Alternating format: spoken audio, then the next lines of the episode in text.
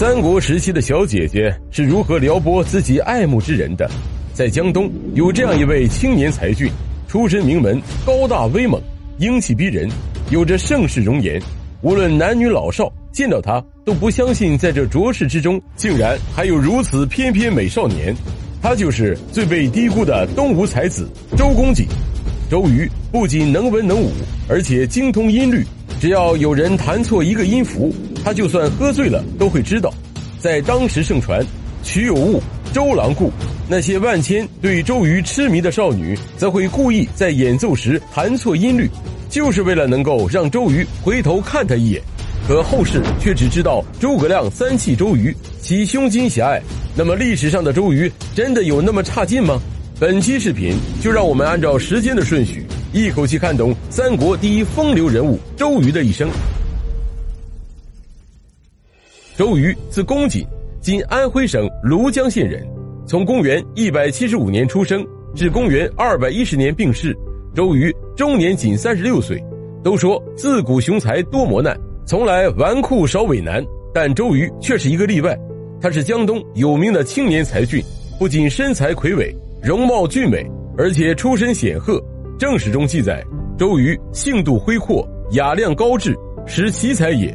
他文武兼备，拥有雄才大略，被誉为世间豪杰英雄士，江左风流美丈夫。周瑜出身世家大族，他的堂祖父周景、堂叔周忠都官居汉朝太尉之职，其父周易曾任洛阳令。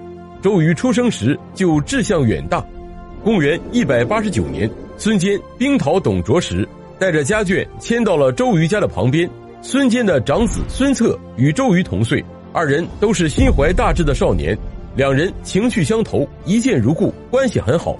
周瑜甚至把家里的一部分住宅让给孙策居住，还经常在经济上对孙策进行帮助。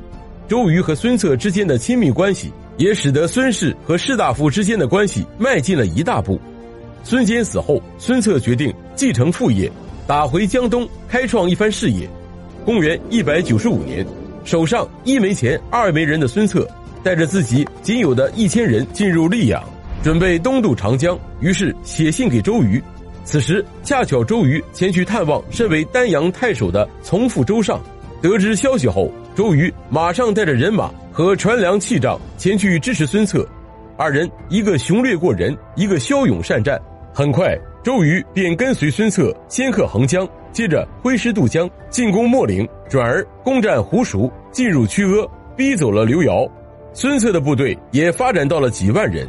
在大局已定之后，周瑜则率军回撤镇守丹阳。没过多久，袁术派其堂弟袁印取代了周尚出任丹阳太守，周瑜则跟随着周尚来到了寿春。公元一百九十八年，袁术因为赏识周瑜的才干。想给周瑜个一官半职，让其替自己效力，可周瑜对目光短浅的袁术十分鄙视，于是巧施计策，让袁术同意自己回到了江东。周瑜在做居巢县长时，结识了东吴的另一个重要人物鲁肃，两人建立了牢不可破的友情，并一同从居巢回到了吴郡。当孙策得知周瑜归来的消息时，赶紧亲自出去迎接，不仅给了他一支人马。还赐给周瑜了一支鼓吹乐队，替周瑜修建住所，赏赐之多，无人能与之相比。这一年，周瑜二十四岁，吴郡人皆称之为周郎。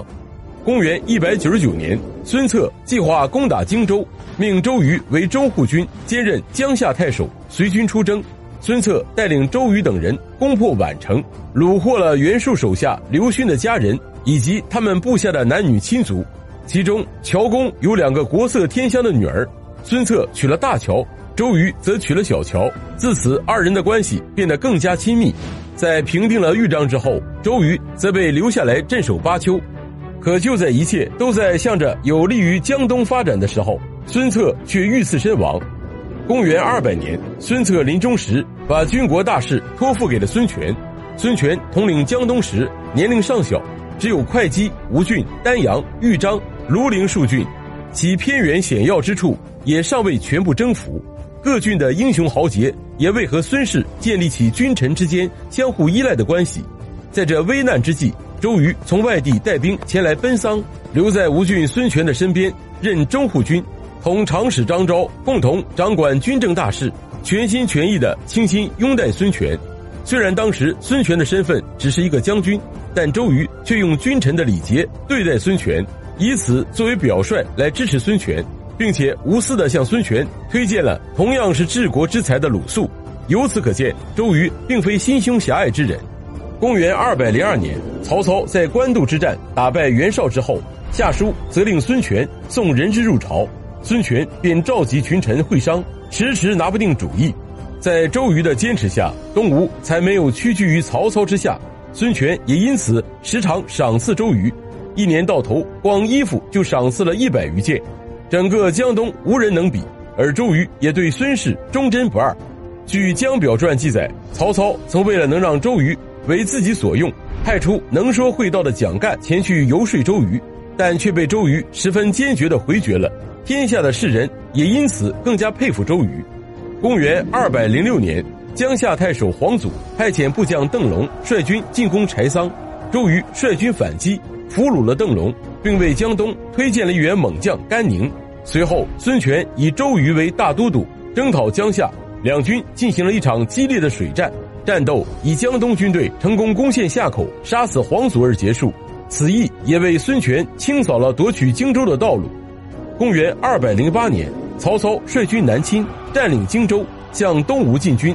大军压境之际，孙权本想与曹操一较高下，然而以长史张昭为首的主和派却以双方势力的众寡不能相提并论为由，建议投降曹操。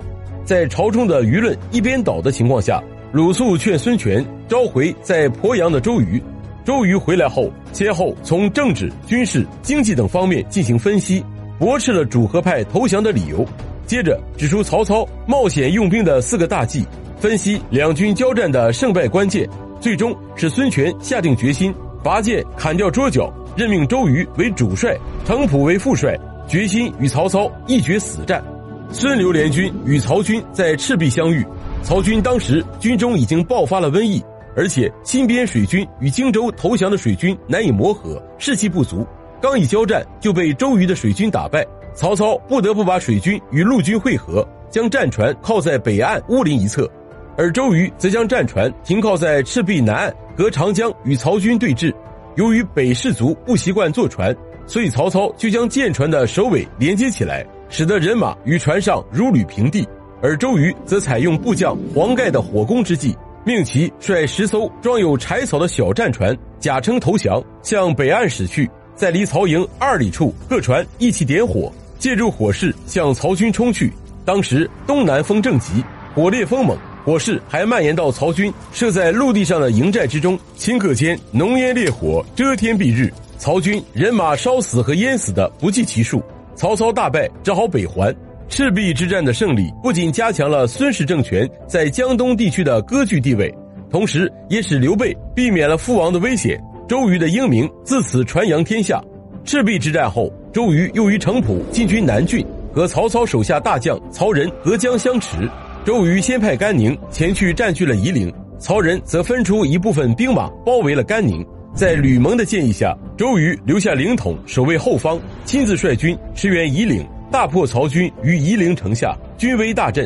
但正当周瑜亲自骑马督战时，却被飞箭射中右肋，只好回营休养。曹仁得知消息后，亲自挂帅。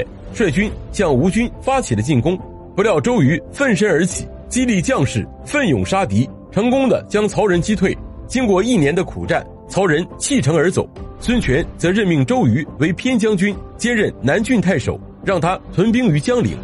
公元二百一十年，孙权批准了周瑜征伐益州的战略方案，可周瑜却在返回驻地江陵的路上感染疾病，不幸病卒，年仅三十六岁。临终时，周瑜嘱咐孙权要防范曹操和刘备两方势力，并推荐鲁肃接替自己的职务。孙权得知周瑜病逝后，亲自穿上丧服为周瑜举哀。如果不是周瑜英年早逝，或者孙权听取周瑜的建议软禁刘备，那么益州乃至整个三国恐怕就没有刘备什么事了。周瑜作为东吴势力的主要功臣之一，一生协助孙氏开拓江左，建祖纳智，赤壁之战大败曹军。为东吴开拓荆州提出取蜀，并张鲁连马超，再以襄阳为根据地，逐步蚕食曹操北方可图的战略，文武兼备，雄才大略。如若周瑜不死，天下大事也未可知。